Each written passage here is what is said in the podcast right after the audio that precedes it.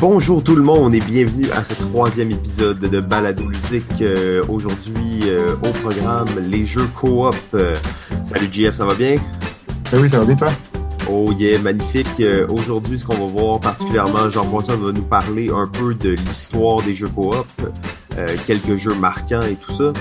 Par la suite, on va aller avec quelques mentions honorables, euh, des jeux coop qui n'ont pas fait notre top 5 pour finalement arriver au top 5. Mais tout d'abord, euh, Jeff, t'as joué à des jeux intéressants dans les derniers temps?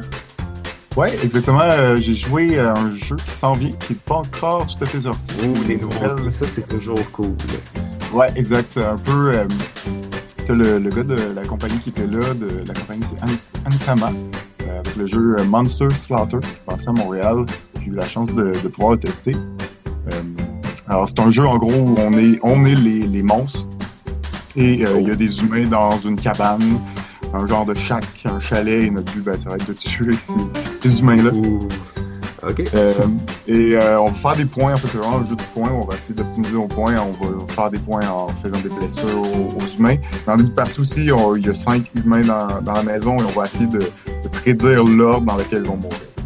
Donc, Ah, évidemment, dans la partie, tu essaies d'influencer euh, que ton l'ordre que tu as prédit va arriver. Donc, aller essayer de trouver les humains parce qu'au début, ils sont cachés. Il faut aller essayer de les trouver pour euh, essayer de les, les tuer de- dans le bon ordre. Tu vas faire euh, des points donc en les tuant dans, dans le bon ordre, en faisant le, le- le coup fatal aux humains ou en leur faisant des blessures. Donc, de, de plusieurs façons de, de- de- de faire ça. Et à chaque tour, il y a des événements qui peuvent arriver, qui peuvent influencer euh, le cours de la journée euh, du tour de jeu.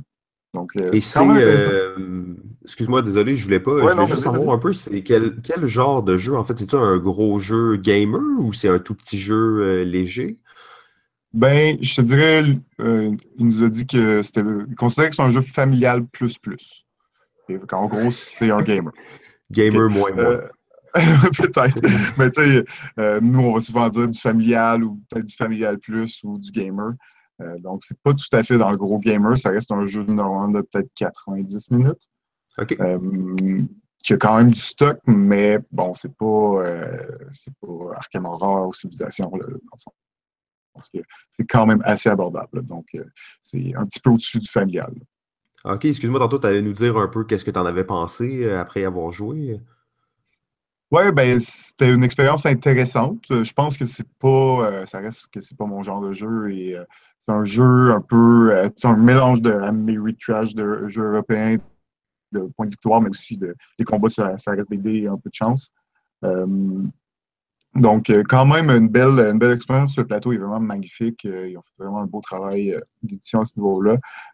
J'avais eu quand même quelques commentaires avec quelques discussions qu'on a eues après la partie pour euh, voir s'il n'y a pas des trucs qu'on pouvait, que je, des petits conseils que je pouvais leur donner. Mais euh, je pense que le jeu est assez rappé, euh, est assez, euh, assez solide aussi. Donc, euh, pour ceux qui peuvent aimer ce genre de thématique-là, c'est un peu une thématique euh, horreur un peu à l'inverse. Euh, je pense que c'est un, jeu qui va faire un, un succès. Là. Donc, euh, Monster, euh, Monster Slaughter? Exact. Et ça, Exactement. on peut s'attendre à que ça sorte quand, ce jeu-là? Ça va être, euh, je pense, ça va être début de. Ben, eux, ils l'annoncent surtout pour, euh, pour l'Halloween. C'est un peu leur, euh, le- leur timing, là. Donc, euh, ils souhaitent le sortir pour l'Halloween. Je pense qu'ils vont faire une campagne Kickstarter qui s'en vient. Ok, mais c'est très bientôt, ça. ou- Exact. Ah ouais, c'est- ça s'en vient. là.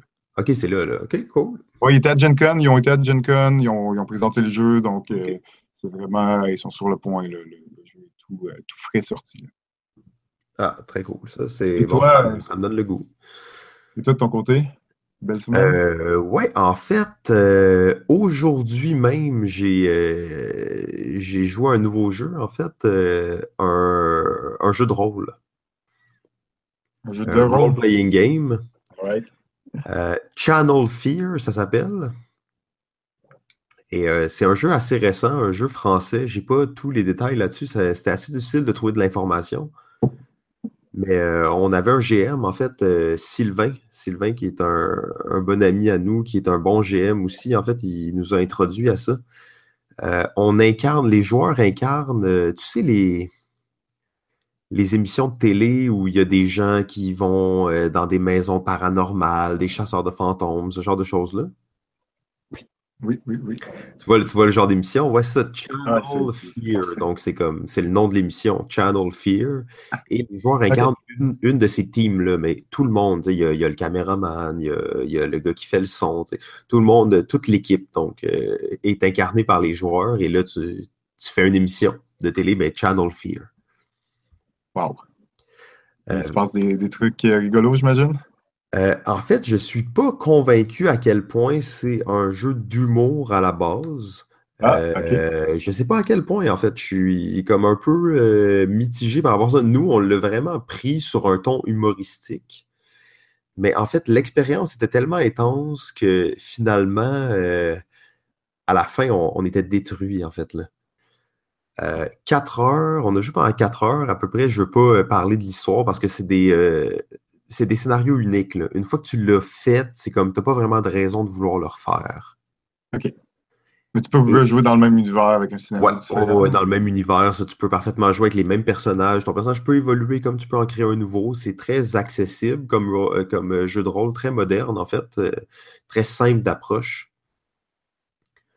Euh, et c'est ça, en fait, expérience euh, très intense. Euh, Ça, on se sentait un peu à la fin comme dans un escape room qui aurait duré 4 heures. Ah ouais. OK. Euh, il y avait un feeling de, il fallait découvrir qu'est-ce qui se passait, c'était quoi l'intrigue. Nous, on était des gars, en fait, on était le, l'équipe B, là, on n'était pas les, euh, pas les champions, là. Moi, j'étais un, j'étais un stagiaire médium. Donc, euh, OK. De, première expérience de terrain, vraiment. Là. Ouais, c'est ça, mais avec, une avec un background en vaudou, là, puis c'était un truc quand même assez cool. Euh, mais c'est ça, au début, c'était pas du tout sérieux, mais à un moment donné, ça devient tellement. Tu veux tellement trouver la solution, t'es tellement rendu mal que là, c'est, ton personnage, il est encore là, mais ta vraie personnalité a pris le dessus sur ton personnage humoristique. C'est- Fait que c'est euh, une, campagne, une campagne, vous avez fait 4 heures. Ouais, nous, on a un scénario, en fait. Ouais, un scénario, donc c'est une émission de télé, un épisode de Channel Fear. Donc c'était l'épisode, euh, je sais pas trop comment il s'appelle, mais c'était un épisode, c'est ça. Fait que vraiment Ouais, intéressant. intéressant. Ouais, surtout la thématique est, elle est vraiment particulière parce qu'il y a aussi tout le côté, tu sais, les caméras sont présentes, t'as de l'équipement, tu peux, euh, t'as genre des trucs qui te permettent de mesurer les variations de la température ou des machines à ultrasons, t'as tout ça dans ton camion. Ah, mais les, les, euh, les jeux de rôle comme ça, c'est rendu assez varié. hein. On n'est plus dans, juste dans le Donjon et Dragon et dans le médiéval fantastique. hein. Ah, ça très va un petit peu partout euh, maintenant. Là. Effectivement, je pense que je suis pas un spécialiste des jeux de rôle, mais j'en ai vu quand même pas mal et je crois qu'il y en a vraiment pour tous les goûts. Là. Euh, Peu importe c'est quoi que vous aimez, vous allez trouver quelque chose euh, qui va vous intéresser. là. Parce que. En euh, fait- Ah oui, excuse-moi, vas-y. Ben, j'allais continuer parce que je pense que tu voulais aussi parler d'un escape room. Ben oui, c'est ça. En fait, ça, ça- ça connecte très bien, exactement. Je me dis, et c'était juste une dernière pensée que j'avais sur les roleplays comme ça, mais ça, c'est vraiment une expérience en soi. là. Tu te pointes là, tu crées ton personnage. euh, Est-ce que tu as réussi ou non? Comment ça s'est passé? Euh, donc, c'est vraiment une expérience euh, très cool. Mais oui, c'est ça, les escape rooms. En fait, je suis allé en faire une récemment, euh, Impasse, sur du parc. J'espère que je me trompe pas, en tout cas. La room, c'était Panique interstellaire. OK. On était des, des gens dans un vaisseau spatial. Euh, on essayait, dans le fond, de trouver les coordonnées d'une planète que notre capitaine nous avait laissée pour voir si on était assez digne de le rejoindre sur la planète qu'il avait trouvée. OK, c'est quand même euh, une euh, thématique intéressante pour un escape room. Ouais, Faut juste c'est- sortir d'une salle. Ben ouais, c'est ça, exactement. En fait, il fallait pas vraiment que tu sortes. Euh, Il y avait pas de. Il y avait pas vraiment. Tu sais, il fallait pas que tu sortes, il fallait que tu trouves les, les coordonnées. Euh, très, très bonne, euh, très bonne salle, très bonne place, impasse. Je n'étais jamais allé encore. Euh, les énigmes étaient bien faites. C'est sûr, il y a toujours quelques petites critiques à faire. Selon moi, la chambre, parce que c'était un scénario en deux pièces, dans le fond, tu arrives dans la première pièce, tu dois aller dans la deuxième, et là, dans la deuxième, tu as d'autres choses à faire. Et la première pièce était un peu, un peu low budget, je dirais. Là. OK. Euh, tu es dans un vaisseau spatial, tout ça, mais ben, il y a une lampe, une lampe de salon. Il y a une lampe. Euh, c'est comme la pièce est éclairée par une lampe de salon. T'es comme OK. Tout est en bois. C'est un vaisseau spatial vraiment unique. mais, euh, mais sinon, hein, euh, pas, vraiment de critique négative. Le, bon niveau de défi, on l'a pas réussi. Malheureusement, on l'a pas réussi. Mais bon. C'était pas j'imagine. Ben ouais, comme toujours, 95% de réussi, mais toujours, euh, il manque tout le temps un petit peu de temps. Ouais, c'est souvent ça, même les expériences aussi de, Escape Room. Si près, mais si loin à la fois. Et euh, toi, il y a peut-être d'autres jeux euh, auxquels tu as joué récemment qui sont quand même cool de mentionner?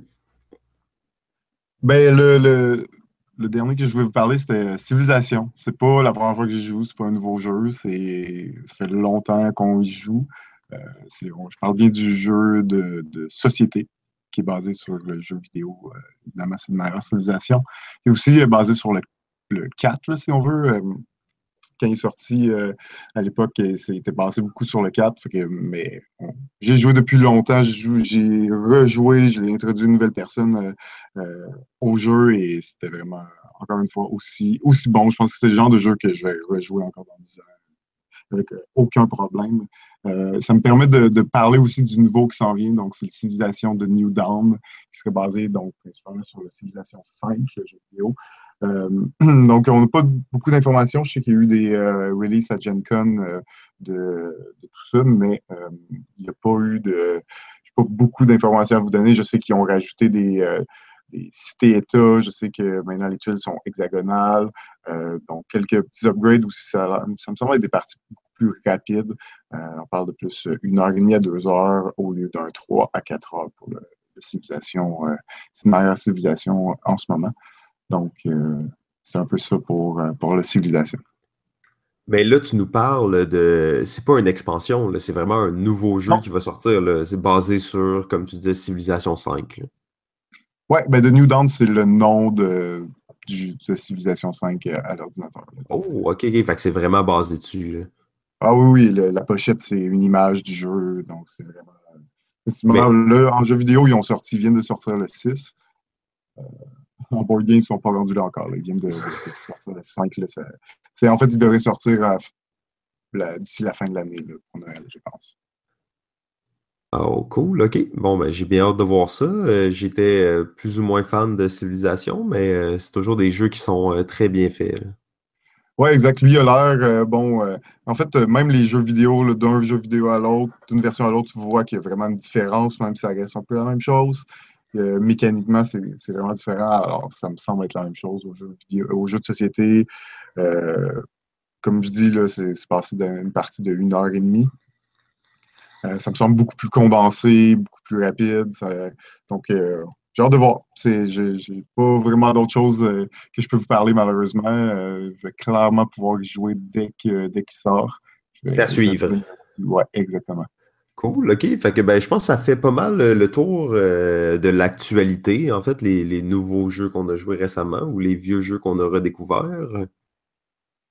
Oui, exactement. Alors, on peut parler maintenant un petit segment là, sur les jeux coop et depuis quand ça existe, et euh, un peu l'histoire, dans le fond, la première chose que, je voulais parler par rapport aux jeux coop, c'est les types de, de coop.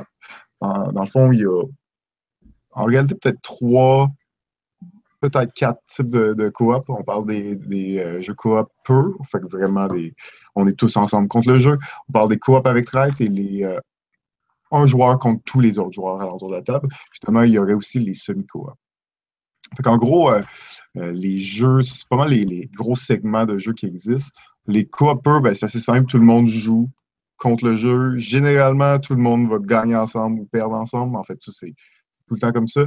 Mais euh, plutôt, euh, ça va arriver des fois que quelqu'un peut mourir et qu'ils n'ont pas nécessairement perdu, mais dans un joueur mort ou peut plus faire Ça, c'est triste parce que tu es dans la mémoire du groupe, tu gagnes quand même. les deux types, là, ça peut arriver un ou l'autre. Souvent, c'est faut que tout le monde survive à l'aventure pour, euh, pouvoir gagner. C'est assez classique, là. ça ne change pas d'un coop à l'autre, c'est classique. Mais on a un autre type qui est un coop avec, un coop avec trade. Donc, un coop qui a potentiellement parmi nous euh, quelqu'un qui, son but, ben, c'est qu'on ne gagne pas. Donc, il n'est pas avec nous, mais on ne le sait pas. Donc, c'est des identités secrètes en début de partie qu'on dévoile. Il peut y en avoir un, il peut y en avoir plusieurs dans l'équipe, dépendamment du, euh, jeu. Euh, peut-être qu'il n'y en a pas non plus. Euh, c'est une des parties intéressantes du coop avec Trade, c'est que ça peut arriver qu'il n'y en a pas, mais le jeu souvent nous amène à être un peu louche vis-à-vis des autres, donc on finit quand même à s'accuser, même s'il n'y avait pas de trade à, euh, l'entour de la table. Donc c'est un peu des, un des attraits de, ça, et quand il y en a un, ben, généralement tu le sens, puis ça a un effet autour de la table, ça, ça, rehausse les tensions si on veut, ça, il y a un petit peu plus, oui, il faut quand même gagner contre le jeu, mais il y a quelque chose à gagner à l'entour de la table entre les joueurs. C'est pas la parfaite cohésion, puis il faut vraiment réussir à, les trouver. Généralement, il y a, si on les trouve pas, les, les trades vont gagner. Donc, c'est quand on joue, ça va être assez important de, finir par les trouver. Finalement, euh, les un contre tous, ben ça, c'est des jeux qui s'est défini. Pas des trades, c'est qu'on le sait en début de partie, tu as un joueur qui joue les, les, les monstres ou euh, l'ennemi, et tu as les autres joueurs qui y jouent en coop et qui vont affronter l'autre joueur. Donc, euh, du 1 contre 3, du 1 contre 4, euh, ça peut se voir. Euh, c'est souvent des jeux donc, de confrontation, des jeux aussi de miniature, je dirais, mais ça reste un genre de coop malgré tout, parce qu'il y, a cette partie-là, l'équipe qui joue ensemble vont jouer coop, sauf cette personne-là. C'est un petit peu comme les traites, les traites vont jouer malgré tout, et ils ne seront pas tout à fait dans l'équipe, même si les autres le savent. Ils sont, sont pas dans leur équipe finalement, euh, ben, il y a les jeux en équipe aussi. Je ne sais pas si tu avais euh, un petit truc à rajouter par rapport à ça.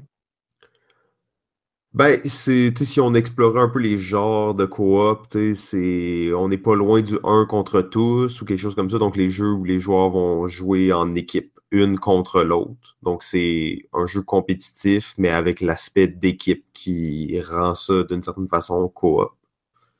Oui, exactement. Euh, je te dirais que c'est un mode à la base, j'avais pas trop pensé parce que c'est pas. Euh, je connais pas beaucoup de jeux qui le font. Il n'y en a pas beaucoup, euh, effectivement. Il n'y en a vraiment pas beaucoup. C'est assez rare. Aussi, le problème de ça, c'est que souvent, ça amène un nombre de. De joueurs définis. Ben, c'est ça, exact. Vu que c'est en équipe, ben là, OK, ça va prendre quatre ou six personnes. Ou... Donc, peut-être c'est une des raisons pour qu'on en voit moins. mais oui, c'est définitivement un mode où il y a, il y a un mode courant. L'autre type qu'on voulait parler, c'était euh, le semi-coop. Souvent, le semi-coop, c'est un jeu où on va devoir s'entraider. C'est le pire terme, ça, semi-coop. Ça n'existe presque pas en réalité. Là. Ouais, et, en fait, le vrai point, c'est que c'est pas vraiment un coop. Parce qu'on dit un semi-coop, parce que le problème, c'est que dans les semi-coop, la plupart du temps, c'est une seule personne qui va gagner. Il n'y a pas, peut-être dans certains jeux, qu'il va y avoir deux ou quelques personnes qui vont gagner ensemble, mais souvent, c'est oui, on va s'entraider durant la partie, mais à la fin, il va quand même avoir juste un gagnant. Donc, pour moi, c'est plus un jeu de confrontation où il y a une partie de coop plutôt qu'un semi-coop ou un coop avec la confrontation. C'est pour ça, je considère plus ou moins, il fallait quand même que j'en parle. Reste que c'est un. Il y a quand même beaucoup de jeux qui marchent bien, qui ont cette mécanique-là. On peut pas. Euh, peux dire le contraire, mais je sais que... En fait, c'est juste que je pensais à semi-coop parce que hier, en fait, euh, on a joué à Deep Sea Adventure. Euh, T'as déjà joué à Deep Sea Adventure? Hein? Ouais, que je ne considère pas nécessairement comme un semi-coop. En fait, pour moi, c'est la définition parfaite d'un semi-coop. Quelqu'un peut faire perdre tout le monde, sauf qu'il y a une personne qui va gagner à la fin. Ouais, on s'entraide pas vraiment dans le jeu. Non, mais dans ce jeu-là, euh, on s'entend, si, si tu te rends à la fin du parcours à cause que tout le monde y va, là, tout le monde va se faire plein de points. ce jeu-là, c'est juste à cause qu'il y a une personne en, cours de route qui dit Ah non, moi je ne vais pas plus loin, j'ai trop peur d'aller plus loin. Et là, ça commence à être le début de la fin. Ouais. Euh, euh, les, les, les, jeux semi-coop sont assez, sont assez spéciaux hein, quand même. Mais euh, je pense que pour ce qui est des jeux un contre tous, euh, jeux en équipe, semi-coop, euh, je crois que c'est tellement comme un, gros domaine. On aura la chance sûrement de faire des épisodes vraiment plus détaillés sur ces sujets-là. Oui, ça reste qu'on s'est peut-être plus concentré sur les purs coop ou coop, avec Avec oui. Exact. dans, dans l'émission. Puis donc, ça m'amène un peu à parler des, jeux un peu forts dans les jeux coop. Euh, je dirais que ce genre-là est surtout apparu au début des années 2000. Avant ça, il n'en existait pas vraiment. Euh, j'en avais noté un, en fait, Sherlock Holmes, Sherlock Holmes Détective Conseil, euh, qui était sorti dans, les années 80, qui est un jeu d'enquête, presque un jeu, livre dont vous êtes le héros, là, où tu vas lire une enquête, tu vas te promener dans la ville, tu vas aller voir, tu vas dire, OK, je vais aller voir telle personne, je vais aller à B22 dans le livre et voir qu'est-ce qui se passe là c'était ce qui existait. C'est un jeu qui, existe encore, qui est encore édité de, nos jours. D'ailleurs, on va sûrement en reparler euh, tantôt. Euh, mais euh, c'était un de ceux qui, qui existait, mais c'était vraiment pas un genre reconnu. C'est limite, c'est limite que c'est coop. C'est comme. C'est limite. Ben, c'est limite un, jeu de société classique, ça aussi. Là. Ouais. Euh, et là, à partir des années 2000, euh, le, jeu de société moderne a vraiment euh, pris de l'ampleur et on a vu l'apparition de plusieurs nouvelles mécaniques, dont le Peut-être qu'un des premiers serait le jeu Lord of the Ring, le jeu coop fait en 2000 par l'auteur Rana Kinedia. Un jeu, c'est probablement le premier vrai jeu coop de plateau, qu'on pourrait dire, où euh, on va avoir donc les, des quests à remplir dans le but euh, de, gagner ensemble la partie. Et par contre, ça ne l'a pas nécessairement marqué tant que ça l'univers du jeu parce que ça a pris quand même plusieurs années avant d'autres jeux plus marquants où ça crée une, folie un petit peu alentour de, de cette mécanique-là. Euh, parce qu'à la suite, peut-être 2005, on aurait un jeu qui s'appelle Arkham Horror, qui est un gros, gros euh, jeu de société. Euh, c'est un 3 à 4 heures très, très massif. Euh, jeu avec un univers de Toulouse. Thierry, qui est encore aussi très reconnu aujourd'hui. Il y a encore énormément de gens qui jouent à Arkham Horror, en fait. Et peut-être juste une mini parenthèse, parce que je ne suis pas sûr qu'on va avoir la chance d'en reparler, mais il y a le, jeu de cartes de Arkham Horror qui vient juste de. Ben, qui vient juste, qui est sorti il y a quelques mois et qui est un jeu coop aussi. Donc, euh, pour ceux qui s'intéressent à ce genre de jeu-là, ça a l'air euh, très intéressant comme jeu. Oui, exactement. Donc, euh, puis après ça, ils ont sorti Eldritch Horror, qui est une genre de version un peu condensée d'Arkham Horror, un petit peu plus court. Effectivement. donc, Arkham Horror a des dizaines d'extensions, je ne sais pas plus. oui, il y a beaucoup de gens qui jouent encore. C'est un jeu qui ah est encore actif malgré le fait qu'il y a presque 20 ans maintenant. Exact. Et après ça, je dirais que c'est beaucoup avec plus 2008. Pour moi, le jeu qui a le plus marqué l'univers du coop, c'est Pandémie. Ouais. De, après, après 2008, là, ça, on a vu un peu l'éclosion des coops et là, on a vu que les gens se sont rendus compte qu'un coop, c'était possible, c'était le fun à faire, que ça amenait un nouveau genre. Alors, on a un peu une éclosion après ça. On a de la même année Ghost Stories qui est sorti. Euh, on a Castle Panic en 2009 qui est sorti.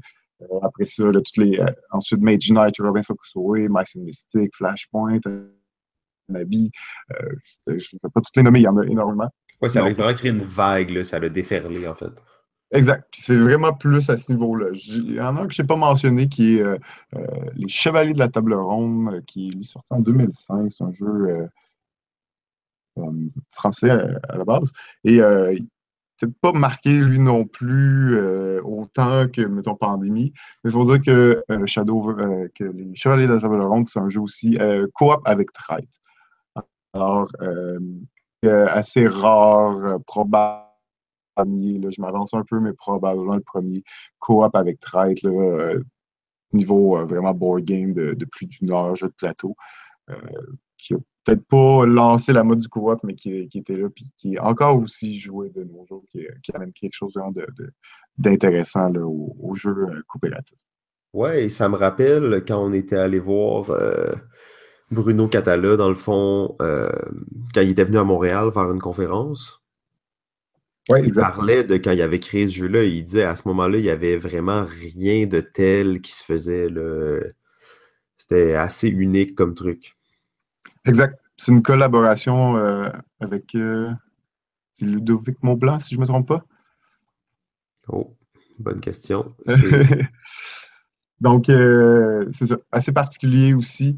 on peut noter quelques jeux important qui reste encore comment en 2017, fait que le début des années 2000 reste quand même loin? Parce que Anabi, c'est 2013 et reste encore un jeu très, très excellent, encore bon, encore montrable.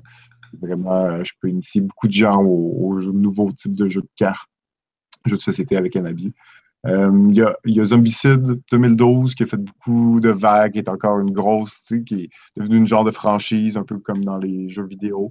Euh, ils sont rendus à je ne sais pas combien de Zombicides, combien d'extensions, combien de versions différentes. euh, les Zombicides Black Plague, je pense qu'il y en a un nouveau qui sort aussi. Ouais, il y, en a, y en a beaucoup. Euh, c'est une grosse franchise.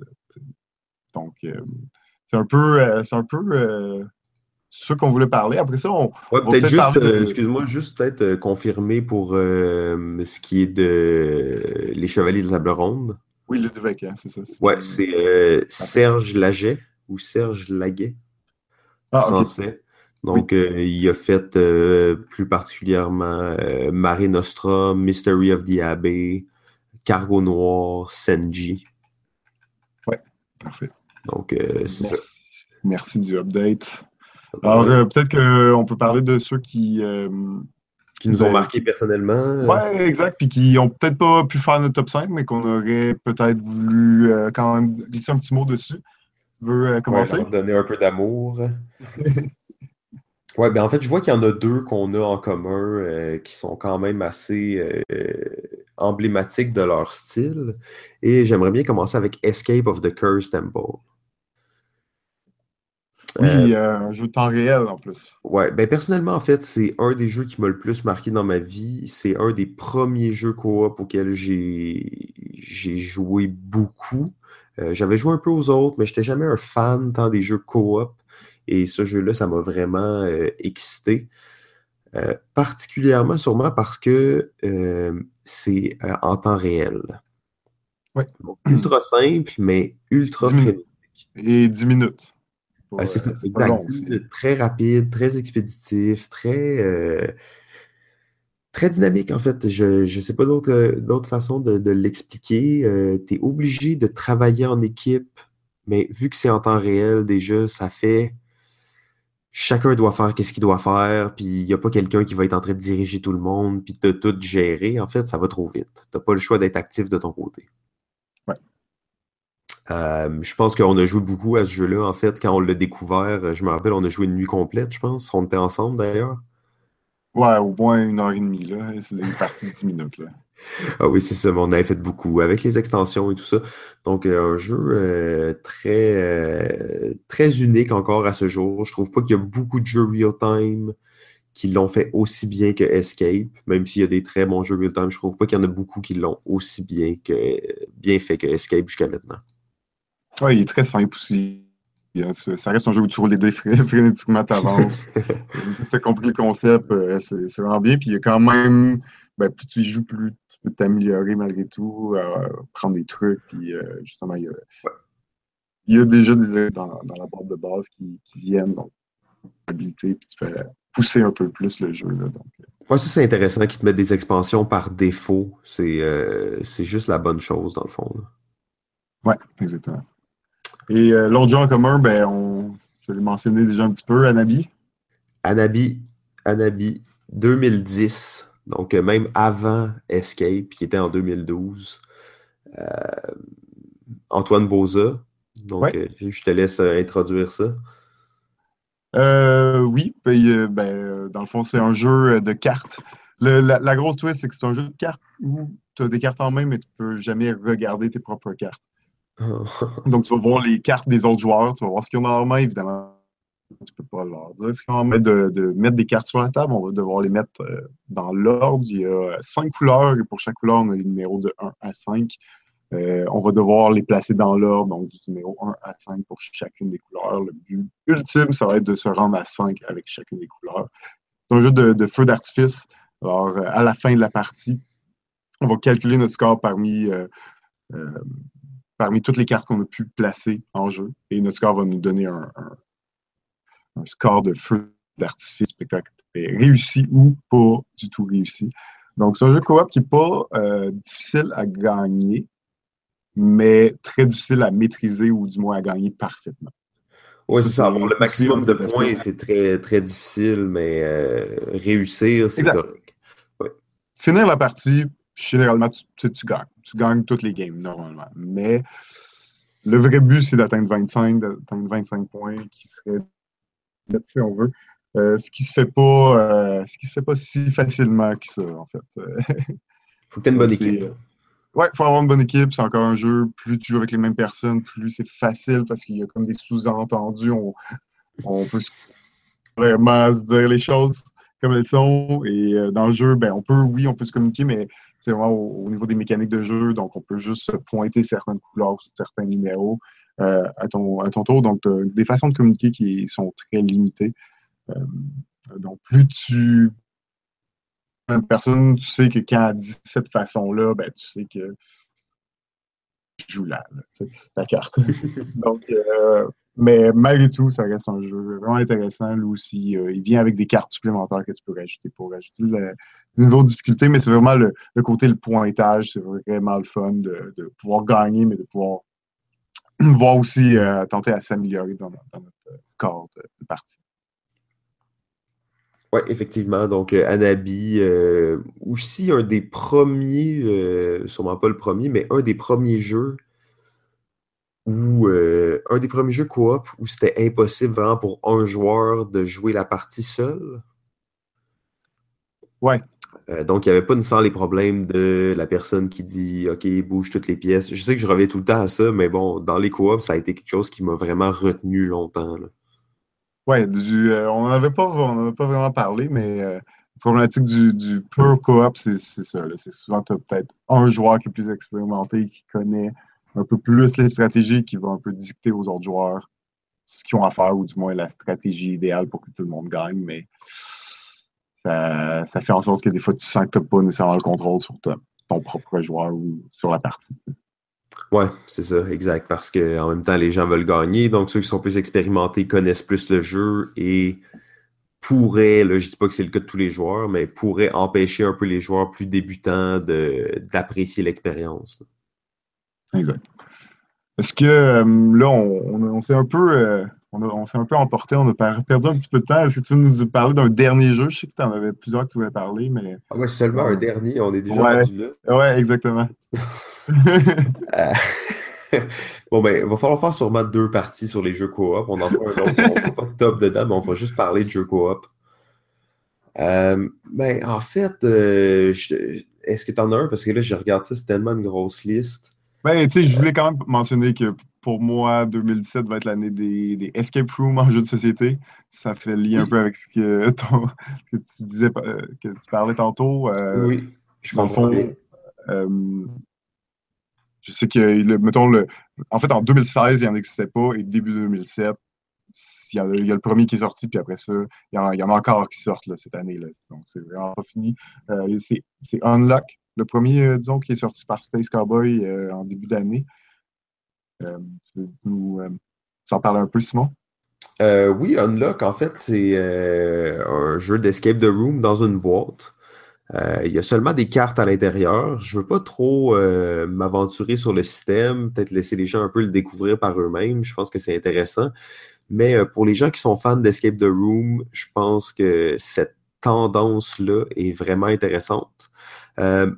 Je dois avouer que je n'ai pas été convaincu par Unlock comme étant un vrai chef-d'œuvre, mais je reconnais vraiment l'intérêt du genre. Euh, peut-être, Jeff, dans ce cas-là, tu peux nous parler un peu de euh, Exit, qui est un autre gros qui vient de sortir.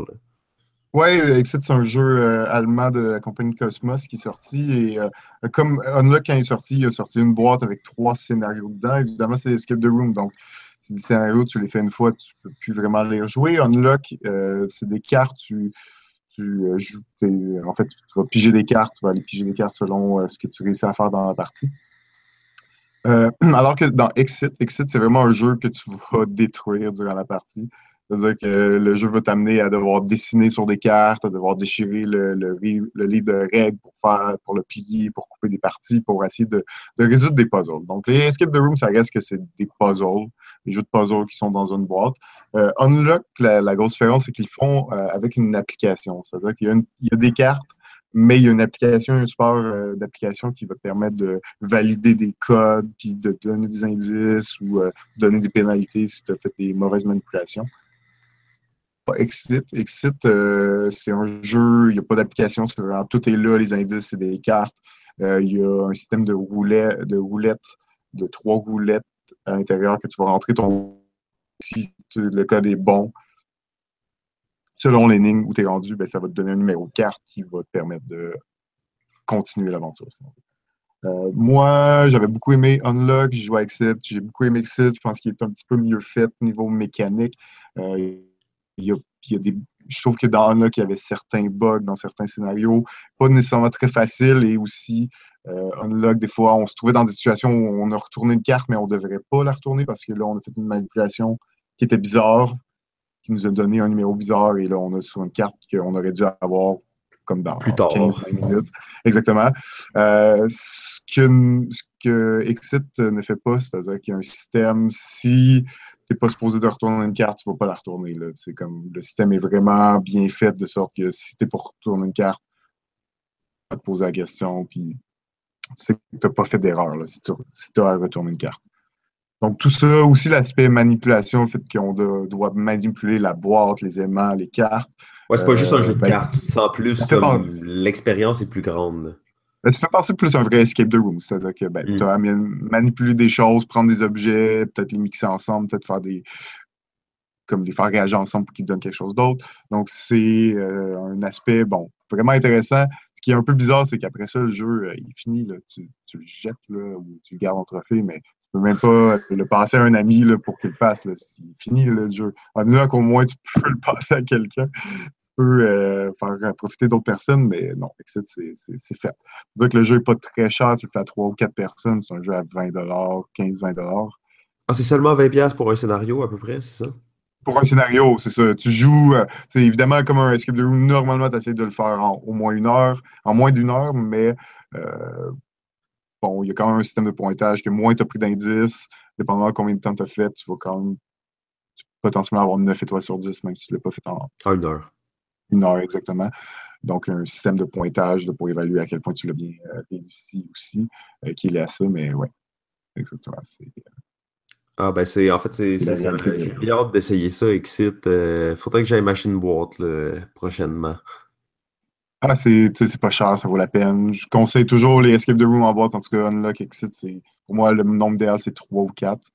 Ouais. Euh, plus il y a trop de monde pour ce qu'il y a à faire. Euh, des fois, pas assez de cerveau. Des fois, un cerveau de plus, ça amène une idée que tu n'aurais pas pensé et qui, te permet de, continuer l'aventure parce que ça reste pas facile. C'est pas. Euh, comme un escape the room. Tu arrives puis tu es proche de l'avoir réussi ou pas du tout. Ouais, c'est ça, exact. Ah ben, euh, très cool. Et comme tu disais, en fait, il va y en avoir sûrement beaucoup d'autres qui vont sortir euh, prochainement de ce genre-là. Oui, j'ai euh, déjà vu au moins deux autres compagnies. Là. Je pense qu'il y en a un qui est déjà sorti. Je n'ai pas les informations, malheureusement. Et il y en a un autre qui a été lancé à Gen Con aussi. ça me semble être juste un petit paquet de cartes assez simple. Donc, il y, y, en a d'autres qui s'en viennent dans l'année. Donc, on va peut-être faire un, review de l'année à la fin pour voir. Escape en boîte. Exact. mais ça aurait été vraiment l'année de, de, ça. Là. Nouvelle mécanique qui explose et là, toutes les compagnies se mettent en faire simultanément. Euh, ouais, et j'ai aussi vu plusieurs Kickstarter qui travaillaient aussi leur propre système. Ah, c'est pas surprenant. La, mode a été lancée, c'était déjà une mode vraiment populaire euh, comme entreprise ou comme euh, ouais, c'est ça. activité. Là. Donc, euh, que ça marche en jeu de société, ce n'est pas surprenant. Magnifique. Est-ce que là, on a vraiment parlé de peu de jeux coop, mais bon. On, ben, on est quand même rendu au top 5. On va, on va parler de 10 de plus, à peu près, peut-être un peu moins. OK, alors euh, le top 5 de nos jeux coop euh, numéro 5. Oui, mon numéro 5 est le jeu Magic Maze, fait par la compagnie Sit Down, euh, qui est sorti en 2016. Non, 2017, pardon, ça vient de sortir. Il était même en nomination cette année pour le. ça aurait pu gagner. Ah, il était. Pour moi, moi, je, je votais pour lui. Dans mon cas, c'était Magic Maze. Il a été il a gagné par King Domino a remporté la palme finalement, qui était quand même un, très bon jeu et, je respecte tout à fait ça. Mais pour moi, Magic Maze a un petit buzz, un jeu. Encore une fois, on parlait du jeu de temps réel avec Escape tantôt. C'est un jeu en temps réel coopératif dans lequel on va devoir déplacer des aventuriers dans un centre d'achat parce que ces aventuriers-là ont perdu leur arme à la dernière aventure qu'ils ont faite. Et là, ils se sont dit, on va aller voler des armes pour pouvoir recommencer nos aventures. Et c'est ce qu'on fait, nous, on va les guider à travers le centre d'achat dans le but qu'ils aillent euh, récupérer ces armes-là, aller les voler et s'enfuir du centre d'achat avant que les gardes ne les attrapent. Alors, une thématique un peu, euh, un peu spéciale. Pour un jeu un peu spécial, parce que c'est un jeu coopératif en temps réel dans lequel on ne pourra pas se parler et dans lequel chacun de nous, on peut faire une action spécifique. un de nous va pouvoir déplacer n'importe quel aventurier, mais juste vers le haut. Un autre vers la droite, un autre vers la gauche, un autre vers le bas. Donc, moi, si je veux faire avancer un aventurier vers son arme vers le haut et je peux juste me déplacer vers la droite, je vais devoir dire aux joueurs euh, les aventuriers vers le haut de le déplacer, mais je ne peux pas lui dire. Je vais devoir ramener Parce que tu n'as pas le droit de parler. Ouais, c'est vraiment, on, on peut pas, euh, je peux rien lui dire, on ne peut pas se parler entre nous. Je vais devoir amener un pion rouge, un gros pion rouge devant lui pour lui signifier qu'il y a quelque chose à faire. Il faut qu'il fasse avancer, avancer ses aventuriers si on veut avancer. Donc, on ne peut pas y pointer non plus. Il y a quand même beaucoup de choses qui se passent sur le plateau. Donc, des fois, euh, on dit de faire quelque chose et ça prend quelques secondes avant de réagir puis avant de voir exactement ce qu'il demande. C'est un jeu euh, assez stressant, mais. Euh, excusez-moi, je faisais une démonstration de qu'est-ce que ça peut faire quand quelqu'un tape ce petit pion de bois sur une table pour dire bouge ton bonhomme plus haut. Ah oui, oui, puis c'est. Finalement, euh, vu que t'es stressé, tu le fais pas doucement. Tu comme, vas-y, fais-le. Oh. Donc, c'est vraiment euh, comme ça que le jeu va se dérouler. On a un sablier, on essaie que le sablier soit pas vide. Il y a des façons euh, de retourner le sablier où il est rendu pour se donner un peu plus de temps. Euh, mais un jeu assez particulier, original, très, très stressant, mais avec pratiquement, comme je dis, aucun bruit à l'entour de la table, à part les, les claquements du pion se faire aller durant la partie pour moi, c'est un jeu avec beaucoup de rejouabilité parce qu'il y a plusieurs scénarios dans le jeu qui nous permet de, rajouter énormément de difficultés. Là, on parle de 17 scénarios et je sais qu'il y a une extension qui s'en vient qui va rajouter euh, des scénarios, des nouvelles tuiles, des nouvelles capacités. Donc, euh, assez, euh, assez particulier pour moi. Numéro 5, Magic Maze. Euh, ouais, Magic Maze, très cool. Ça aurait pu être mon sixième choix, mais il faut juste mettre les gens en garde. C'est un jeu vraiment frustrant si tu joues avec du monde qui sont pas alertes. Euh, parce que comme pas nécessairement fait pour tout le monde. Là, non, faut que tu aies la bonne équipe, faut que tu sois, faut que vous ayez vos techniques. Euh, c'est quand même un jeu euh, qui peut être vraiment agressant. Très bon jeu. C'est un peu euh, le, descendant de Escape, en fait, dont on parlait tantôt. D'une certaine façon, oui. Oui, il a, il a, réussi à pas être pareil aussi, à être vraiment. Non, c'est ça, exact. Il se détache vraiment. C'est plus gamer un peu. Euh, je trouve aussi, c'est pour ça, c'est peut-être pas à jouer. Oui, tu peux jouer avec tout le monde pour t'amuser un peu, mais euh, pour te rendre au scénario 17, euh, ça va te prendre toute une équipe. Oui, en effet. en effet. OK, mon numéro 5, Space Alert. 2008, euh, un jeu de. Et là, c'est Vladosh Vatil. Difficile, il va falloir que je prenne quelques cours de prononciation pour être sûr de bien, euh, de bien l'exprimer. Euh, qui est un autre jeu real-time, en fait, aussi coopératif. Les joueurs sont dans un vaisseau spatial et, bon, chacun a ses tâches, tout ça. On essaie de ne pas de pas crever, hein, que le vaisseau explose pas parce que Space Alert, il y a des problèmes dans l'espace. Euh, et la particularité de ce jeu-là, en fait, c'est sur, euh, sur une track audio. Donc, ça veut dire à, un certain point, euh, la track audio dit OK, plus de communication. Donc, pendant quelques minutes, on ne peut pas se parler ou Ah, OK, il arrive telle chose dans telle salle, telle pièce est détruite. donc, on la détruit, il va falloir aller la réparer par la suite. comme c'est un jeu en temps réel, dans le fond, l'excitation est là, mais euh, la communication entre les joueurs est très, euh, très importante. Oui, c'est un jeu de, programmation, si je me trompe pas. C'est ça, exactement. Ça, c'est euh, l'autre particularité, c'est que dans le fond, il faut préparer ses actions à l'avance, dans le fond. Donc, tout le monde, on discute de comment les actions vont se faire et après, on espère avoir bien calculé, euh, tu sais, comme tous les jeux de programmation, hein, dans le fond, tu penses que ça va bien marcher, mais à la moitié, il arrive quelque chose, un truc que tu n'avais pas prévu, ton bonhomme ne peut plus passer. Donc, euh, vraiment très, euh, très spécial comme jeu. Le fait qu'il y a une track audio, c'est un peu aussi la faiblesse du jeu. Donc, c'est pas toujours possible de jouer. C'est trop bruyant, ça va être plus difficile. Euh, c'est un peu plus redondant aussi. Par contre, ils viennent de, sortir une application sur laquelle il y a sûrement une multitude de scénarios beaucoup plus grands qu'avec simplement les tracks audio euh, standards. Oui, euh, c'est pas tout pas un jeu de 100% temps réel non plus. Il, y a, la phase temps réel avec l'audio.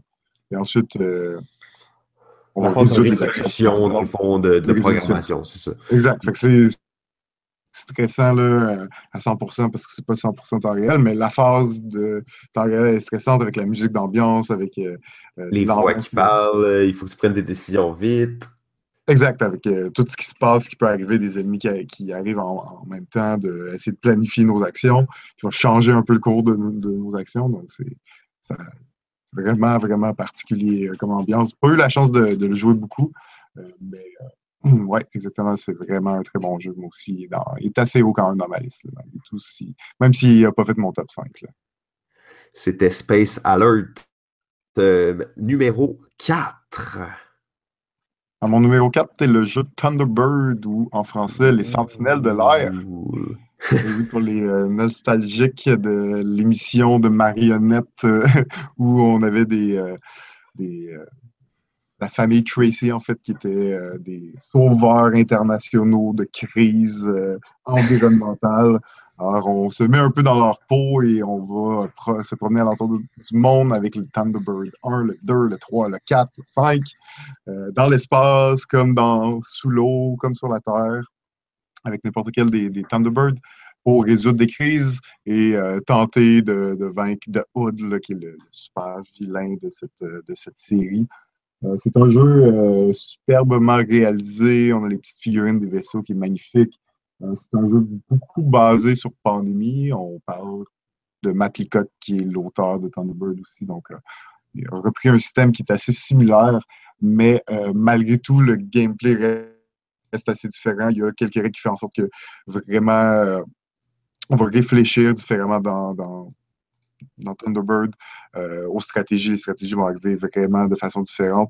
Vraiment euh, un superbe jeu. C'est sûr que c'est un jeu, ceux qui ont connu la série vont peut-être être plus intéressés à l'essayer. Mais même si on n'a jamais connu la série, le, jeu reste vraiment excellent au niveau des coops une bonne, euh, une bonne alternative à Pandémie. Pandémie reste un, excellent jeu, mais là, une fois que tu as joué plusieurs fois, peut-être euh, changer de thème là, comme ça, Thunderbird vient. Euh, je trouve qu'il vient un peu pas améliorer, donner un petit peu de, modernité. Là, il vient changer un peu l'expérience.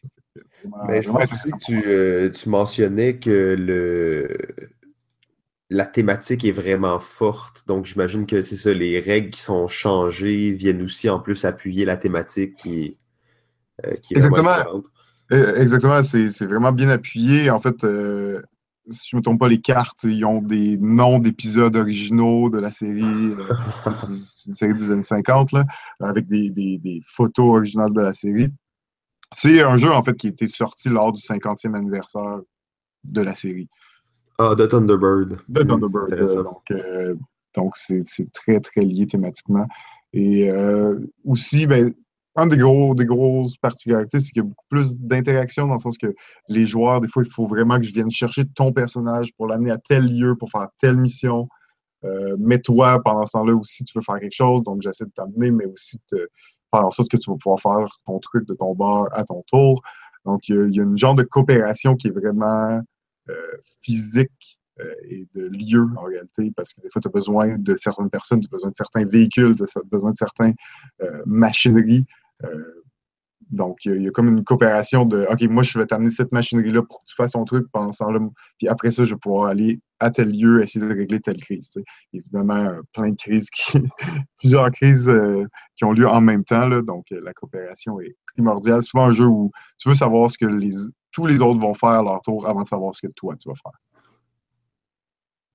Oui, ça a l'air ça a l'air vraiment cool en fait.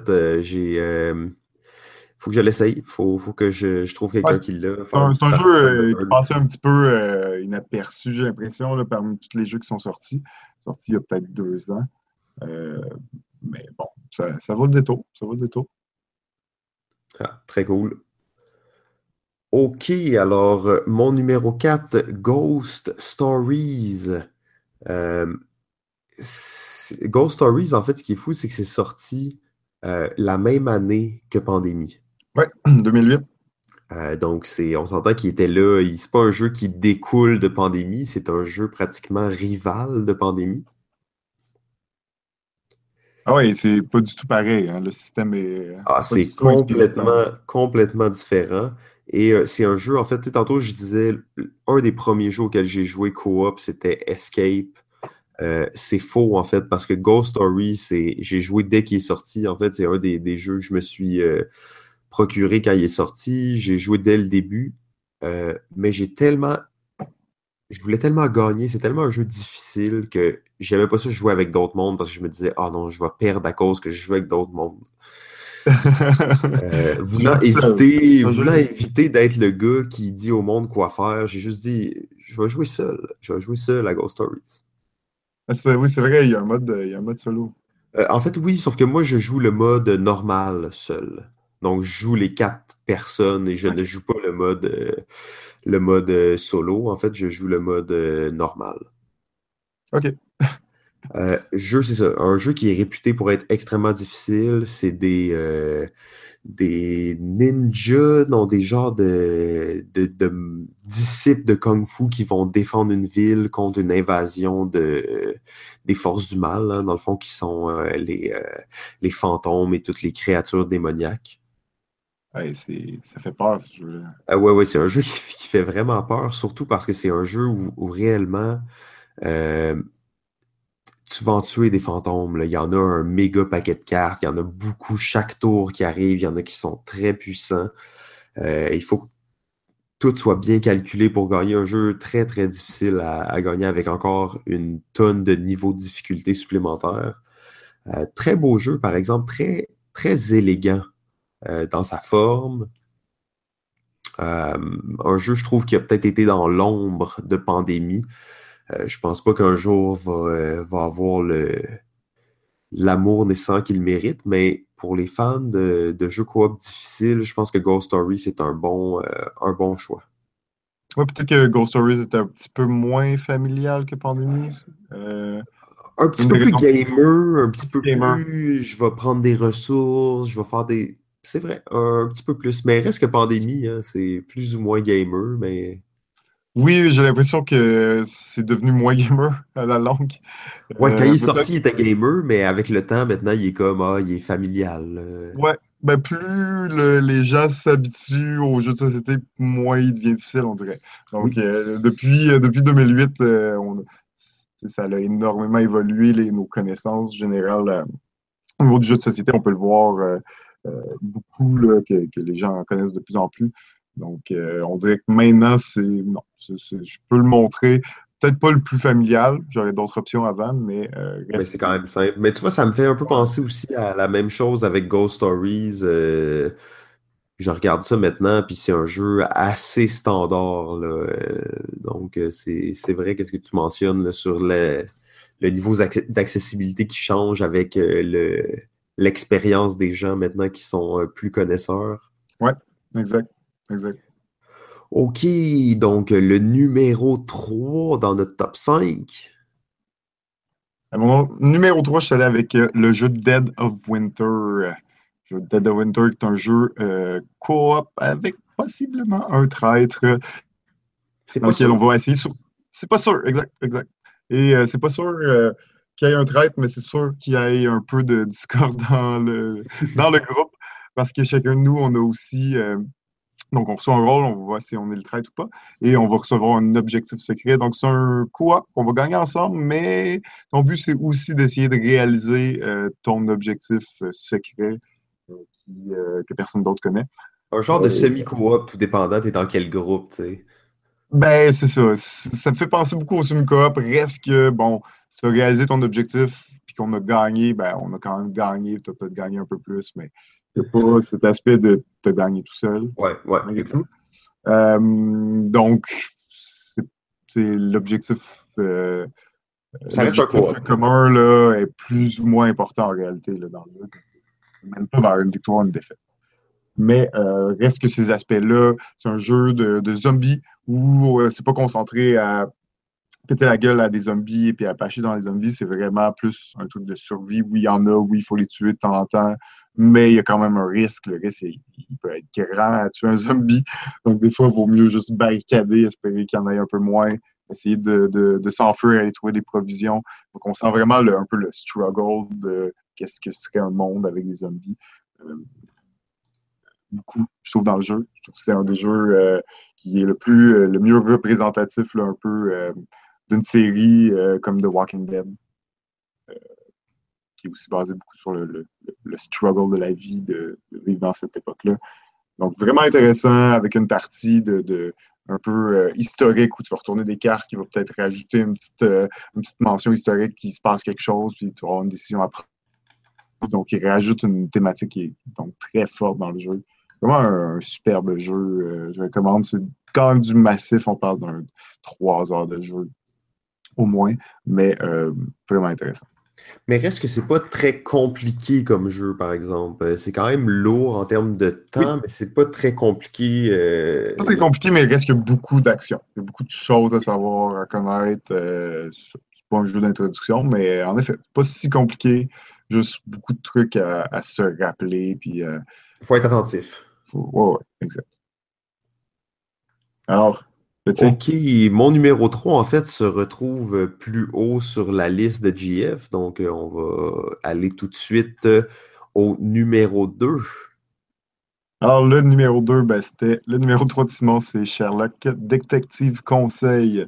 On a quitté un mot euh, tantôt, donc un jeu de 1981.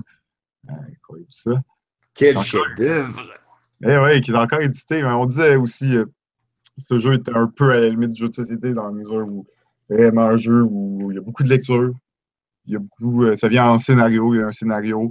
Euh, tu prends le livre de scénario, tu le lis pour un paragraphe, puis après ça, il y a des euh, journaux, des, journaux que tu peux consulter, essayer de trouver des indices. Il y a un, un calepin d'adresse. Tu as rencontré quelqu'un, tu as entendu parler d'un nom, tu vas aller le rencontrer, tu cherches dans le calepin d'adresse. Tu trouves son adresse, tu vas fouiller dans le livre, puis tu regardes ce qui se passe quand tu vas lui parler. Donc, euh, vraiment, vraiment particulier. Hein? Ben, en fait, oui, c'est vraiment cool. Peut-être juste pour ajouter sur le, la mécanique principale, c'est qu'en réalité, dans ce jeu-là, la seule chose que tu fais, c'est que tu décides où tu vas. Ah, c'est juste ça. Exact. À ton tour, tu vas à un lieu sur la carte, et là, c'est ça. Là, tu prends le livre, tu lis. Et euh, donc, très simple, mais c'est un, un jeu d'enquête. C'est un jeu de lecture et d'enquête tellement bien écrit, par exemple vraiment pas facile aussi. Hein. C'est, c'est pas. Euh, tu le fais pas en une heure, là, dans le sens que jamais en bas de 3 à 4 heures, tu vas réussir à trouver la bonne euh, réponse. Donc, assez. Euh, il faut être concentré longtemps. On limite se prendre un après-midi tranquille euh, chez ouais, c'est quand même assez extrême. Et en plus, à la fin. comment ça marche à la fin? C'est quand tout le monde décide d'arrêter, la partie se termine. Donc, c'est aussi simple que ça. Euh, par contre, qu'est-ce qui arrive, c'est que là, on va recevoir un questionnaire sur l'intrigue qu'il y avait. Donc, mais donc, qui a tué telle personne, pourquoi telle personne a fait ça, ou euh, est-ce que telle personne mentait? Donc, c'est des questions. Euh, tout le monde peut y répondre individuellement ou on peut y répondre en groupe. ça, ça n'a pas trop d'importance. Habituellement, nous, on jouait que tout le monde y répond individuellement. Ouais, ben, c'est un mode un petit peu moins quoi. Mais... Ouais, mais tu sais, on calculait plus ou moins les points à la fin. Euh, et là, tu as les questions. Bon, tu regardes les réponses après, tu corriges ta, feuille de questions. Et à la fin, ils disent OK, Sherlock Holmes l'a fait en euh, quatre coups.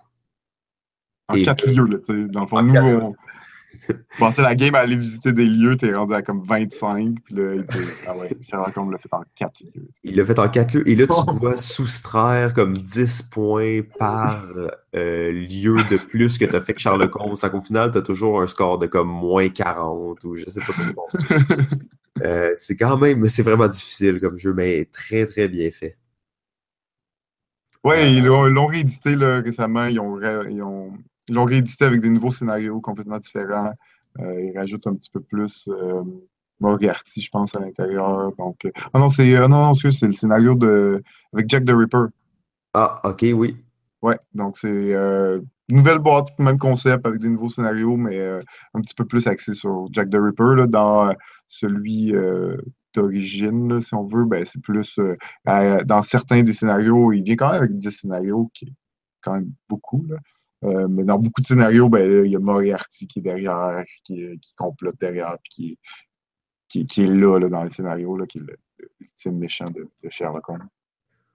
Ouais, exact. Et ce qui est cool dans les scénarios, c'est que tu mentionnais les, les coupures de. Pas les coupures de journaux, les journaux. En fait, c'est vraiment des pages de journal. Ouais.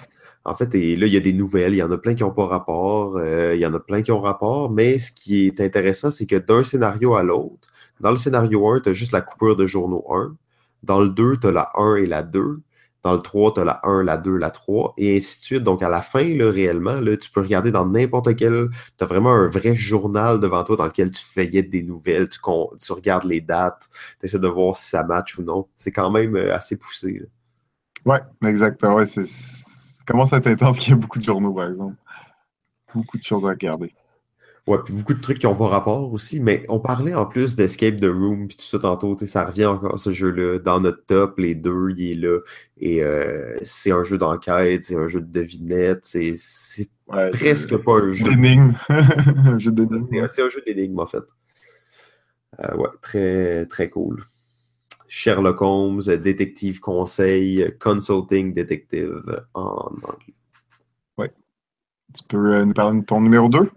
Mon numéro 2, euh, Space Cadet, euh, qui est un jeu fait par euh, la famille Engelstein, jeu sorti en 2012. Donc encore là, peut-être qu'on est dans le jeu qui est dans l'ombre de Escape of the Cursed Temple, sorti la même année, mais beaucoup plus gamer, beaucoup moins accessible. c'est un jeu compliqué, c'est un jeu qui est long à expliquer, c'est pas facile comme jeu. Mais un, des jeux, encore une fois, qui m'a marqué le plus par rapport au jeu en temps réel, euh, on incarne tous des, euh, des membres de l'équipage d'un vaisseau. Donc, on a le capitaine, on a euh, l'artillerie, on a le gars qui s'occupe des shields, on a l'ingénieur, on a donc, tous les rôles qu'on retrouve dans un vaisseau spatial. Ouais, parce qu'on est habitué, là connais ça, les vaisseaux spatiaux. Ouais, c'est ça, exact, exact. C'est toujours, euh, c'est un thème bien, euh, bien intéressant. Euh, et tout le monde va avoir son mini-jeu à faire pendant l'émission. Tout ça, c'est un jeu où on se promène sur une grosse carte, on se bat contre des ennemis. il se passe beaucoup de choses. Jeu très compliqué, mais ô combien excitant, en fait, quand tout le monde connaît son rôle et tout ça. C'est très bon jeu coop où justement chaque personne a un rôle unique, tout le monde a, une importance et euh, très très bon défi de jeu coop. Ouais, c'est vrai ce que tu mentionnes, c'est euh, assez original dans le genre, malheureusement peut-être un peu trop long à expliquer, un peu trop de stock. Un petit peu trop compliqué, trop de matériel, effectivement. Au bout du compte, quand tu connais ton poste, c'est pas très compliqué, sauf qu'il faut quand même t'expliquer toutes les postes à tout le monde. Euh, Ouais. Et pendant le jeu, il y a des cartes qui fait en plus que les postes peuvent changer. Fait ah. il y a deux personnes qui changent de poste, ok, 15 minutes d'explication. Ouais, c'est ça. C'est pas, euh, pas un jeu que j'ai pu euh, jouer souvent, malheureusement. Mais... Non, c'est une des difficultés, justement, un peu plus difficile d'accès euh, à cause de ça, mais euh, si vous êtes fan d'expérience, c'est un bon jeu de convention, moi je trouve. Un jeu qui est le fun à sortir quand tu as du temps, quand tu es 7 joueurs. En fait, c'est ça, c'est que c'est un jeu qui se joue de 6 à 7, euh, de, de 3 à 6 joueurs. Et euh, ah, le mode idéal, c'est 5-6. Tu vas être le plus nombreux possible dans le jeu. Ouais. donc quand tu es 6 joueurs, ça peut être très intéressant. Et on arrive maintenant au numéro 1. Ouais, numéro 1. ouais. Euh, je suis plus ou moins, on n'a même pas nommé c'est quoi encore, mais je pense que la plupart des gens se doutent c'est quoi. Par contre, le GF, je trouve que es, tu ah, joues un peu sur les limites du top 5 là, en mettant ça comme ça. Ah, je, ne pouvais pas euh, en nommer un particulièrement. Non, mais bon, ok, vas-y. Ça reste que, bon, on a parlé beaucoup de pandémie. Pandémie, euh, c'est un excellent jeu. J'avais mis, pour moi, c'est pas juste le jeu, tout ce qui en ont, un peu ce qui en a découlé. Pandémie, euh, donc, existe quand même depuis euh, presque dix ans et ils sont, sont mis à faire plusieurs jeux de découlés. Et là, tu me dis ça, malgré tout, toi, aussi, ton numéro un concerne Pandémie, tu peux le nommer. Pandémie Legacy, qui est selon moi un jeu. Bien entendu, je comprends que toi, tu veux mettre la franchise là-dedans, mais je pense que le fait de le mettre la franchise, euh, c'est limite, hein, parce que là, on, voulait parler d'un jeu. Euh, là, moi, je vais être obligé de te parler de pandémie, contagion. là, en tout cas, ça, c'est comme. Ça va pas nous amener dans, une, dans un bon mood de discussion, là, je pense. Ouais, ok, ok, ok, mais je veux dire, à part si on parle pas de pandémie, contagion, les autres pandémies sont tous vraiment pertinent, intéressant. Pandémie en soi trois extensions, trois boîtes d'extensions à elle seule. Euh, il y a le, Dice Game de Pandémie de Cure qui a aussi son extension. Euh, il y a aussi deux standalone, Pandémie euh, ben, Toulouse et Pandémie Iberia, qui sont des, des, pandémies mais avec des thématiques différentes. mécaniquement, sont différents, même s'il y a une base similaire à pandémie. Donc, c'est euh, vraiment. même, excuse-moi, on pourrait pratiquement euh, pousser euh, Thunderbird à une certaine limite de ça dans la sphère vraiment éloignée. Là. Vraiment éloignée, mais dans le fond, ce qui a le point commun un peu de tout ça, c'est que Matt Leacock est derrière ça. là, tu mentionnais Contagion derrière, je ne le mentionne pas parce que ça reste, c'est pas du l'auteur. c'est vrai, c'est pas lui l'auteur, on pourrait dire les pandémies de Matt Leacock. Ça, ça fait du sens. si on veut. Euh, et le Legacy, évidemment, le Legacy dans cette série-là, et même que je voulais parler des tournois, parce que euh, Pandémie, la compagnie, tiennent des tournois qui s'appellent des, des Pandémie Survival, c'est des, tournois de Pandémie en équipe de deux, où tu compétitionnes avec d'autres équipes, mais qui ont exactement le même scénario. C'est euh, quand même un concept vraiment original. C'est la première fois que je voyais vraiment un tournoi, une formule de tournoi euh, de jeu coop. Oui. Pas le genre de jeu que tu fais des tournois d'habitude. Euh, une formule exceptionnelle qui font rouler depuis longtemps, qui continue à faire rouler, à pousser. Donc, très euh, bon, hein, ça, marche très bien. Ils ont des super décors, ils ont des gros paravents en carton pour séparer, il y a du matériel unique. Euh, c'est pas juste un petit truc de même qu'ils ont fait pour le plaisir, c'est pensé et c'est. Ah, leur marque est là. là. Ah, c'est une formule récurrente qu'ils font à toutes les années, qu'ils font un peu partout dans le monde parce qu'il y a des compétitions, parce que tu peux être gagnant d'une région puis aller à SN puis peut-être gagner le Grand Prix. c'est comme, c'est là, le fait que, tantôt je parlais un peu de franchise, Pandémie est une franchise maintenant, euh, un peu comme les jeux vidéo, euh, il y a plusieurs franchises en jeux vidéo, je pense que ça s'en vient dans le jeu de société. Oui, il n'y en a pas beaucoup encore, mais Pandémie le fait bien. Je, je, le parlais en, parlant de Zombicide, ça aussi, ça en est quand même pandémie. Euh, pour moi, c'est pour ça que je voulais parler de la franchise, parce que c'est pas juste le jeu, c'est tout ce qui en a suivi. Il pousse, de Pandémie Legacy pousse les limites du, jeu de société comme c'est pas possible. Il y a la saison 2 de Pandémie Legacy qui vient de sortir.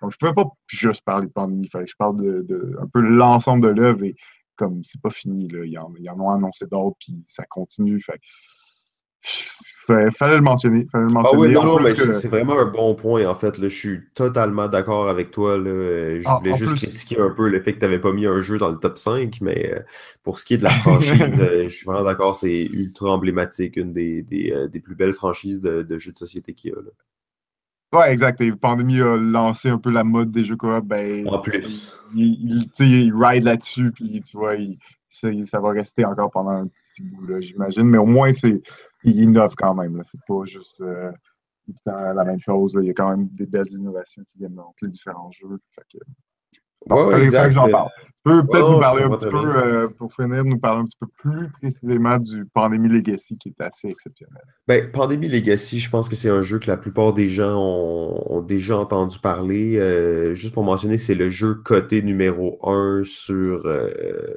Board Game Geek. Ce qui est quand même une référence assez importante. c'est arrivé très vite, en claquant des doigts, ça a pris la, la pole position. Pandémie Legacy, qui est un jeu qu'on pourrait appeler destructif, dans le sens qu'il y a un nombre de parties limitées que vous pouvez jouer qui va entre 12 et 24, tout dépendant de votre, de votre talent. Et donc, un peu comme on parlait d'Exit tantôt, euh, Pandémie Legacy est un, vraiment des premiers jeux à avoir fait ça, à part Risk Legacy, euh, où vraiment le jeu se fait détruire au fil d'une partie. Donc, euh, et les parties sont tous différentes. Donc, j'imagine, toi, dans ta partie GF, il y a eu des villes qui ont été détruites. Nous, Hong Kong a été terrassé, ravagé. vous, dans votre partie, ça devait être d'autres villes. donc, chaque partie va être unique et va se suivre. C'est vraiment le concept d'une campagne, dans le fond. Oui, et que le plateau évolue, que les personnages évoluent d'une partie à l'autre. Donc, on a un jeu de scénario dans une expérience limitée malgré tout, mais qui rajoute un côté d'histoire. Fait que ça prend pandémie, puis ça rajoute une histoire à pandémie et une campagne à long terme qui évolue, qui évolue aussi un peu par rapport à nos décisions. Euh, oui, et ça fait aussi que le jeu devient euh, très, je pourrais dire, complexe euh, à la fin de toutes les parties, on est loin du. La première partie, juste pour vous mentionner, la première partie de pandémie, sans trop de spoilers, c'est une partie de pandémie euh, normale. Donc, la première partie de pandémie Legacy, c'est vraiment la partie standard. Mais quand on est rendu à la fin de tout ça, le jeu a évolué. Il y a beaucoup d'expansions, entre guillemets, qui ont été rajoutées dans le jeu. Ouais, c'est assez exceptionnel. Le jeu évolue pendant une partie en soi. genre, en plein milieu de ta partie, ça te dit retourne, ouvre telle boîte, là, tu sors des pièces de cette boîte-là, tu rajoutes des règles, tu rajoutes des pièces sur le board, tu enlèves des pièces. C'est n'importe quoi. Là. Euh, oui, oui. il faut dire que le, le jeu il est magnifique.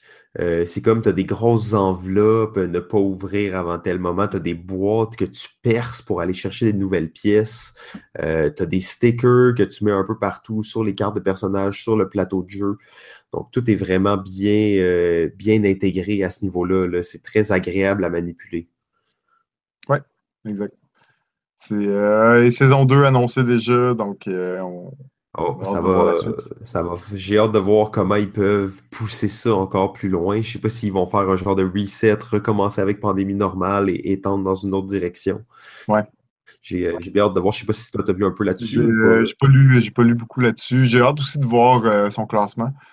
Pandémie, comme on dit, est devenu numéro un assez rapidement. Devenir numéro un sur le site Board Game Geek. C'est assez exceptionnel. C'est le site de Board Game. C'est en anglais, évidemment mais euh, tout est là, l'information qu'on a besoin de savoir surtout et, se trouve sur ce site. Et euh, devenir euh, le jeu qui devient numéro un, il n'y en a pas à toutes les années, là, dans le sens qu'il reste là longtemps généralement. oui, exactement. De prendre la pole position, souvent ça se fait très graduellement. ça va prendre des années, mais la pandémie, c'est arrivé en claquant des doigts. Ouais, peut-être moins de six mois dans le après son release. Par contre, euh, c'est mal, pas malheureusement, mais c'est en train de changer parce que dans le top 10 de BGG, en ce moment, il y en a 7 qui sont sortis après 2015. En fait, de 2015 à 2017. Ouais. Donc, ça nous fait mentir un peu. Il faut croire que maintenant, les gens sont plus frénétiques dans leur changement. peut-être. Peut euh, donc, Pandémie Legacy, numéro 1 euh, dans ma liste. Ça conclut pas mal notre, notre émission d'aujourd'hui, je pense, Simon? Ben oui, en fait, ça fait pas mal de temps. On a encore une fois dépassé le temps qu'on s'était fixé. Ouais, euh, Par contre, euh, puis on n'a même pas eu le temps de parler de la moitié des jeux qu'on avait prévu de parler. mais euh, je pense que c'est assez intéressant. Je ne sais pas si tu voudrais qu'on finisse avec une petite discussion sur les jeux coop dans le sens de qu'est-ce qui te dérange le plus dans les jeux coop? Ben, tu sais, je pense qu'on l'a mentionné, c'était tantôt et durant l'épisode un peu, ben, c'est un peu le, joueur, ce fameux joueur alpha qui prend les décisions pour tout le monde. Euh, sais que tu as peut-être été plus réputé par ça que moi, euh, mais reste que c'était une problématique des fois des jeux, des jeux coopératifs, ça, ça fait perdre un petit peu l'expérience aux joueurs de ne pas pouvoir contrôler son joueur. Puis même si, au bout du compte, s'ils prennent pas nécessairement la bonne décision, il faut, que tu puisses respecter le choix des, joueurs à prendre leurs décisions et à, réfléchir par eux-mêmes à ce qu'ils vont faire. Donc, c'est oui, c'est une des problématiques qu'on peut sentir là, qui peut être euh, des fois euh, fatigante, surtout quand tu es avec du monde qui ont déjà joué au jeu. Ben, tu sais que tu as un petit peu un désavantage par rapport à ça. Ouais, ben justement, j'aurais peut-être un mot euh, à envoyer à tous les alpha players de ce monde, les joueurs alpha, donc ceux qui aiment bien diriger les choses dans les jeux coop. jouez seul, jouez seul. Vous allez plus vous amuser si vous voulez vraiment gagner, puis vous voulez vraiment être sûr, jouez seul. Hein, c'est possible. Et eh oui, comme toi, ils ont juste à jouer tous les personnages. C'est ça, exactement. Mais tu sais, en réalité, ça, vous faites ça avec les jeux que vous êtes vraiment compétitifs. Moi, Pandémie Legacy, j'aurais pas joué seul. Euh, j'ai joué une, une mission ou deux seul, pas plus. Euh, Quand même. ouais, c'est ça. Mais tu sais, j'étais impatient. Des fois, les gens n'étaient pas là, je voulais jouer. Il fallait bien que ça avance. Euh, sauf que c'est plus le fun en groupe. Euh, parce qu'il y a beaucoup de décisions à prendre, il y a beaucoup de choses à faire. Euh, c'est plus thématique aussi. Je constate que euh, qu'est-ce qu'ils ont fait avec Pandémie Legacy, c'est qu'ils ont amené le niveau thématique beaucoup plus loin. Ouais. En fait, j'ai recommencé à vanter Pandémie Legacy, mais bon. une des choses que moi, j'ai un peu de difficulté avec les jeux coop, c'est le niveau de difficulté.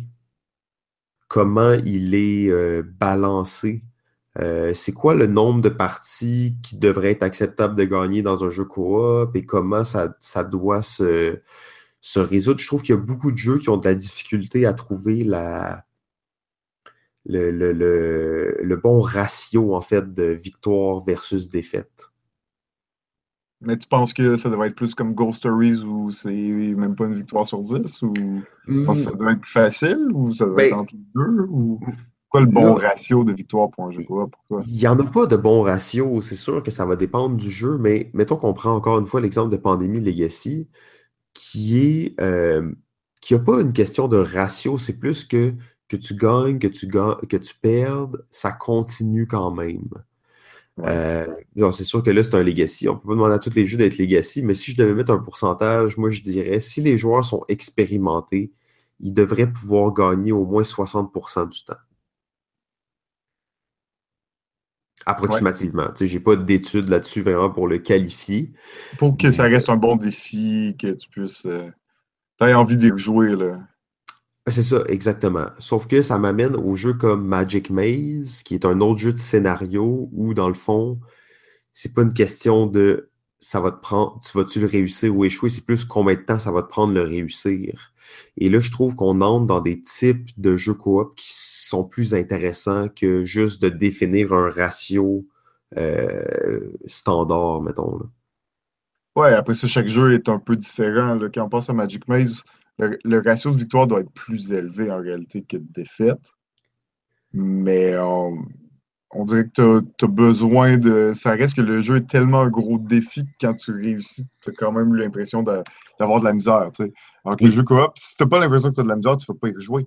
Non, c'est ça. C'est pour, ça qu'ils te font perdre souvent. Là. Ils mettent ça difficile parce qu'ils veulent que tu fasses comme OK, on rejoue, puis on va mieux faire ça. On va réussir cette fois-ci, on va réussir cette fois.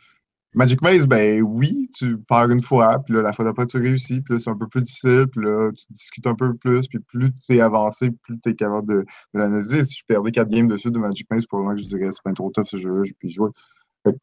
Hmm, je pense que ça dépend aussi beaucoup du jeu, là, c'est relatif, mais reste qu'un jeu coop doit euh, t'amener un défi, doit te demander de vouloir le, rejouer, de le repousser, fasses pas gagner à toutes les parties, même si tu es expérimenté, mais que ce soit pas dû au hasard aussi.